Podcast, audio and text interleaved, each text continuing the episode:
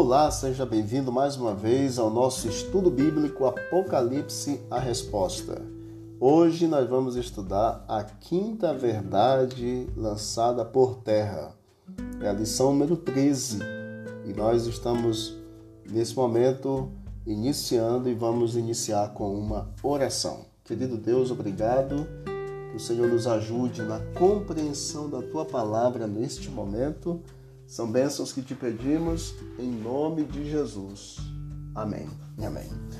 Você já sabe que as cinco grandes verdades bíblicas elas são atacadas pelo inimigo de Deus por meio da sua igreja e das demais filhas aqui na terra.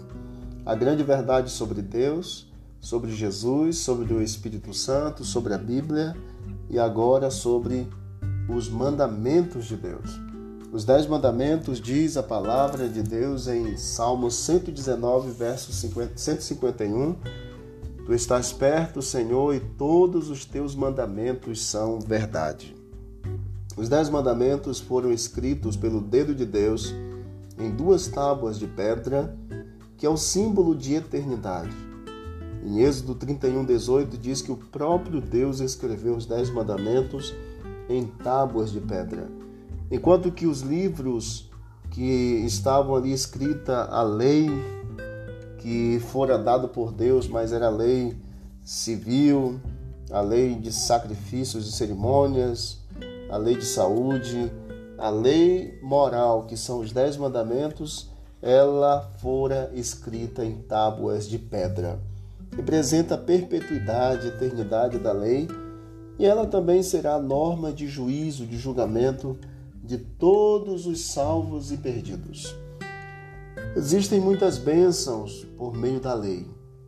A lei de Deus, a Bíblia nos diz que ela é perfeita, ela restaura a alma, é fiel, dá sabedoria ao simples, ela é reta, alegra o coração.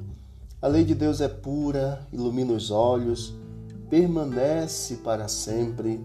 Ela é mais desejável que ouro, mais doce que o mel, e a grande recompensa em guardá-la. Será que Satanás ficaria quieto sabendo que os mandamentos de Deus têm o poder para fazer tudo isso na vida do homem pela graça de Jesus Cristo? Claro que não, meu amigo e minha amiga. Sabendo disso, Deus nos avisou antecipadamente através do profeta Daniel que alguém jogaria a verdade por terra e mudaria os tempos e a lei. É impressionante isso aqui. Em Daniel capítulo 8, versículo 12 e capítulo 7, verso 25, nos dizem assim: O exército lhe foi entregue com sacrifício diário por causa das transgressões e deitou por terra a verdade o que fez prosperou. Proferirá palavras contra o Altíssimo, magoará os santos do Altíssimo e cuidará em mudar os tempos e a lei. Satanás usou a igreja romana para mexer na santa lei de Deus. Para vocês terem uma ideia, o segundo mandamento da lei de Deus diz que nós não devemos fazer nem adorar imagem de escultura. Em Êxodo 20, verso 4 a 6, nos diz assim: Não farás para ti imagem de escultura, nem semelhança alguma do que há em cima nos céus, nem embaixo na terra, nem nas águas debaixo da terra. Não as adorarás, nem lhes darás culto, porque eu sou o Senhor teu Deus, Deus zeloso, que visita a iniquidade dos pais e dos filhos, até a terceira e quarta geração daqueles que me aborrecem. E faço misericórdia até mil gerações daqueles que me amam e guardam os meus mandamentos. No catecismo não aparece este mandamento. Por que será? Por que, que este mandamento, que é o segundo mandamento da lei de Deus, não aparece?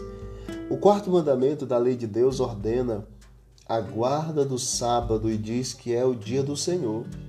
Em Êxodo 20, verso 8 a 11, diz: Lembra-te do dia de sábado para o santificar. Seis dias tu trabalharás e farás toda a tua obra, mas o sétimo dia é o sábado do Senhor teu Deus. Não farás nenhum trabalho, nem tu, nem teu filho, nem tua filha, nem o teu servo, nem a tua serva, nem o teu animal, nem o forasteiro das tuas portas para dentro. Porque em seis dias fez o Senhor os céus e a terra, o mar e tudo que neles há. E ao sétimo dia descansou. Por isso o Senhor o abençoou o dia de sábado e o santificou.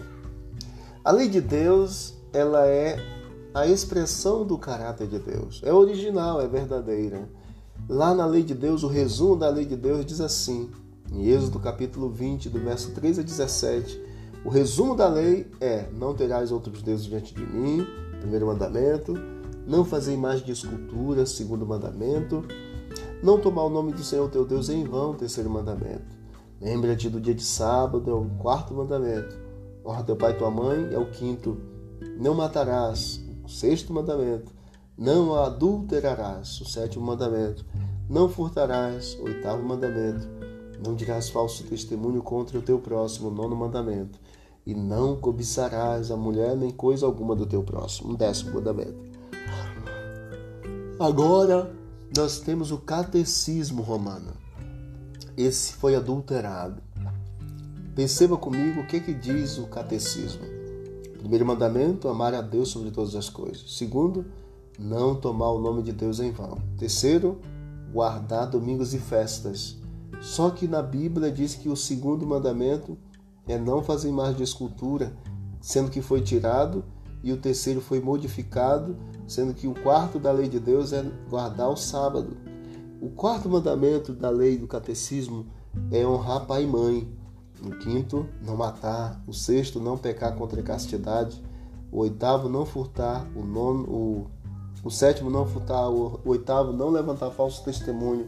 O nono, não desejar a mulher do próximo. O décimo, não cobiçar as coisas alheias. Muitos ainda dizem que Jesus aboliu a lei quando morreu na cruz. Veja que quem mexeu na lei foi a igreja, os evangélicos de modo geral que estão acabam guardando o dia outorgado pela igreja maior e não a igreja que Deus determinou. Eles estão guardando o mandamento do catecismo, sem saberem ou não querendo dar ouvidos. Estão sendo muitas das vezes enganados, infelizmente mas são muito sinceros, estão ali buscando a sabedoria de Deus e a fidelidade de Deus para serem salvos. Ao guardar o domingo, as pessoas estão pisando na verdade eles estão se curvando diante da autoridade papal. A Bíblia diz que esse poder iria mudar os tempos e a lei. A Bíblia é clara em dizer que o sol se põe e começa um novo dia. O dia termina e começa no pôr do sol.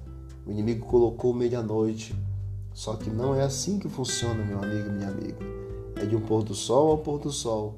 Isso está em Levítico 23, 32 e Marcos capítulo 1, 32 também. Em Atos capítulo 5, 29, disse Pedro e os demais apóstolos: Antes importa obedecer a Deus do que aos homens.